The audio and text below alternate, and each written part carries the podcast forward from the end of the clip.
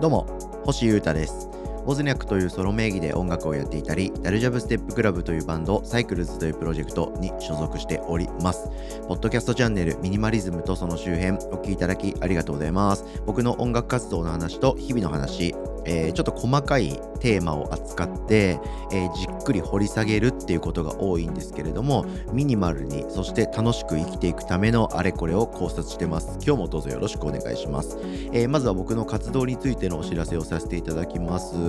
えー、おとといのエピソードから特に新しい情報更新されておりませんので改めてですね、えー、1週間を切ってますね。来週の10月18日水曜日、えー、東京の赤羽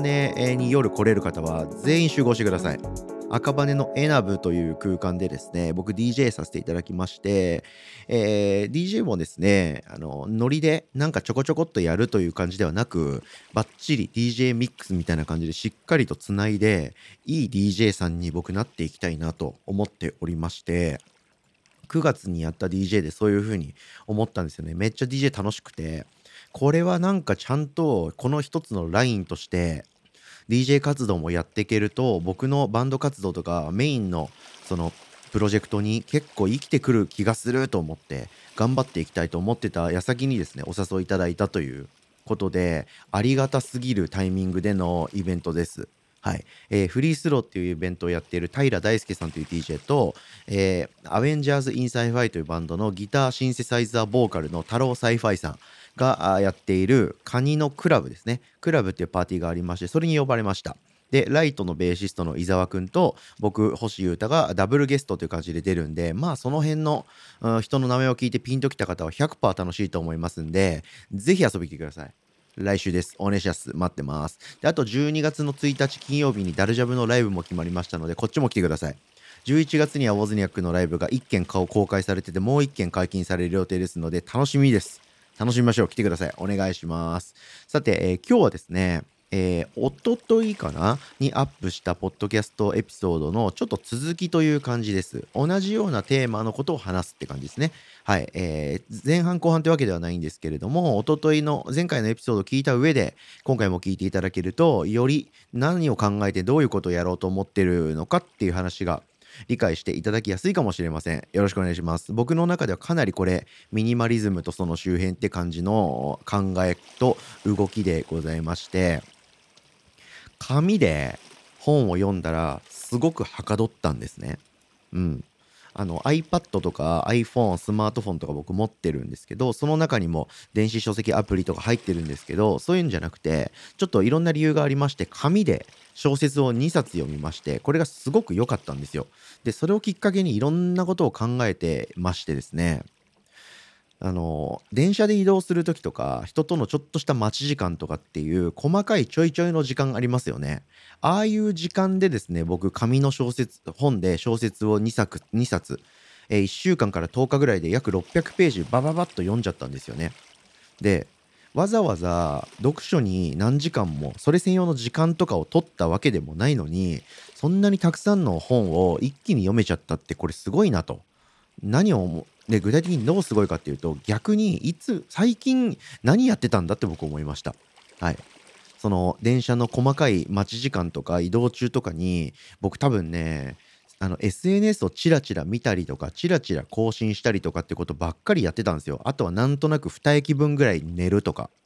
そういう正直意味のない時間っぽい時間の使い方しちゃってたなということで結構反省しましてこれを改めたいなという気持ちと本を読むってやっぱいいなと思いましてここ最近ちょっと本を読むのをストップしちゃしてたっていうかあのサボっちゃってたんで再開したいなという気持ちがありましてじゃあ紙で本を読むぐらい読書に向き合える方法を構築しようということを今考えております。なんで今回はそういうことを考えたいエピソードです。今僕がここ1、2分でバーッと喋ったことは、前回のポッドキャストでじっくり喋ってるんで、そっちも聞いてみてみてみてはいかがでしょうか？流れで聞いてみてください。お願いします。で、えー、紙で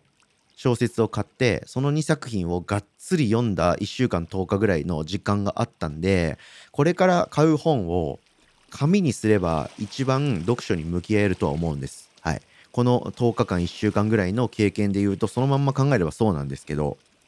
それは僕はナンセンスだと思っちゃうんですよね。紙の本って買うのもめんどくさいですし、持ち歩くのもめんどくさいし、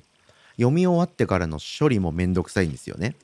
うん。あと文字の大きさとか変えられませんし、あの、読書体験としては、紙で読むって結構不便なんですよ。なんで電子書籍で僕はこれから本を買いたいんですね。で特に小説みたいになんか人に渡したりして語り継いでいく形の本っていうよりは僕は活字なんていうのビジネス書というか実用書っていうか人のエッセイとかそういう歴史とか知識とかをインプットするための道具みたいなそういうタイプの本をいっぱい読んでるんですよね。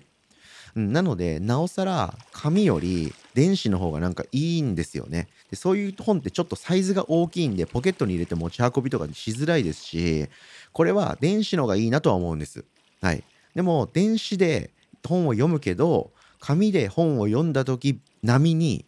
読書をがっつりできる方法を僕は考えたいという感じなんですね。で現状は、えー、僕はなんかちょこっとした予定とか予定先で何やるか分かっている時っていうのはもう僕ほぼ手ぶらで出かけるようになりました。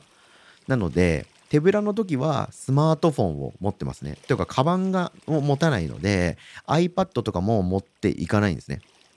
でパソコンを使うとかちょっと荷物がありそうだなっていう時はリュックとかサコッシュとかを持っていくのでその時は iPad を僕は持っていけるんですね。iPad 僕11インチのやつ使ってるんで服のポケットには入んないんですけど僕のカバンだったらどのカバンの中にも入るって感じなんで。はい、なのでスマートフォンかタブレットはいつでも持っていけるっていう状態なんですけどそのどっちかにもしくはどっちもに Kindle っていう電子書籍アプリを入れてその中で読むとですね僕はやっぱりちょこちょこと Twitter とか Instagram とか LINE とかを立ち上げちゃってメルカリとかを立ち上げちゃってちょこちょこ他のアプリとかを見ちゃいそうな気がするんですね。はい、このちょこっと他のアプリを見るっていうてか見たいっていう気持ちってどの人も誰しもが持ってる感情だと思うんですけど僕もあるんですね。で僕は結構発信とか告知とか投稿を結構するタイプの人間なのでそれについての反応とかそれについての質問とか問い合わせとかあと人からの連絡とか、まあまあ来るんですよ。まあそれ自体は嬉しいことなんですけど。で、えー、せっかく本を読んでるのに、ちょこっとその通知を見に行ったりとか、ちょこっとあの投稿しなきゃって言って、立ち上げ、他のアプリを立ち上げちゃって、SNS をちょこちょこやっちゃうっていうのは、良くないなと思うんですね。なので、やっぱり本を読むためだけの専用のアイテムというか、専用機を手に入れるっていうか、それを使うのが一番やっぱり早いかなと僕はやっぱり思ってしまいました。で、紙の本ってほんとそれなんですよね。はい。紙で買った瞬間から本を読めるので、で、電池も必要ないでしょう。電源もいらないし、Wi-Fi もいらないで、その場ですぐに読み始められて、軽いので、まあ、紙の小説ってほんと素晴らしい媒介だなと媒体だなと思うんですけどそういったものを僕も手に入れてそこに、えー、実用書とか僕が今読みたい本をガンガンインストールして読むしかないなと思います。なのでやっぱりデジタルデバイスなんですけど何がいいかなって考えてます。ででっかいスマホぐらいのサイズがのデバイスがあるといいなと思うんですね。うん、具体的にはやっぱり、えー、小説ぐらいのサイズですね。なんとなく皆さんは想像つきますか？小説って。あれ何インチなんだろう？ちょっとわかんないですけど、8インチぐらいですか ?7 インチ、8インチぐらいだろうか？そんぐらいの大きさで、まあ薄さは1センチから4センチぐらいまで小説っていろんな厚さありますよね。で、厚さはまあ電子機器なんで、まあ1センチとか7ミリぐらいまで抑えられるとはいえ、大きさはそれぐらいのものがいいなと思うんですよ。画面サイズとか考えると。でもそれ僕今持ってないですね。で、えー Amazon が売ってる電子書籍 Kindle を読むための Kindle Paperwhite とか Kindle Oasis とかその Kindle の端末ってあるんですけどそれ買えばいいかなとかそれ専用に小さめのスマホとか小さめのタブレット端末とかを買っちゃうのもありかなと思うんですけどまあ一旦この作戦をやってみたいので一旦まずは手持ちのアイテムからやってみようと思います。はい。というわけで、僕がいつも電波を入れてて、連絡とかいろんなことに使っているメインスマホの iPhone13 mini、そしていろいろやってるタブレットの iPad Air 5、これではない電子機器を用意してこれの中に電子書籍のアプリを入れてそのマシンを僕は電子書籍専門端末として持ち歩こうと思います。ここで出てくるのが昔使ってたスマホですね。はい、この僕 iPhone13 mini に戻る戻るっていうか iPhone13 mini を買うちょっと前まで使ってた OPPO っていう会社の Reno 3A っていうですね Android スマホがありましてこれがいいかなというふうに今は思っております。というかそういった僕が今やりたいことを叶えてくれる条件に当てはまるデジタルデバイスをそれしか持ってないのでまずは前使ってたスマホここに、え Kindle をアプリを入れてこれを電子書籍端末として、えー、メインスマホとは別で持ち歩いてみようかなと思っております。はい。現状僕はこの Android のスマホはですね、もう電波が入ってないんで、Wi-Fi 環境でしか使えないっていう状態になってます。はい。その上で、えー、これ僕、このスマホはですね、目覚まし時計として使ってましてあの枕元とか寝室寝るところにメインの連絡とか電波が通信があるスマホ置いときたくないんですよね。はい、寝る直前まで SNS とか LINE とか見たりそれに振り回されたくないんでよく寝たいんで置いてないんですけど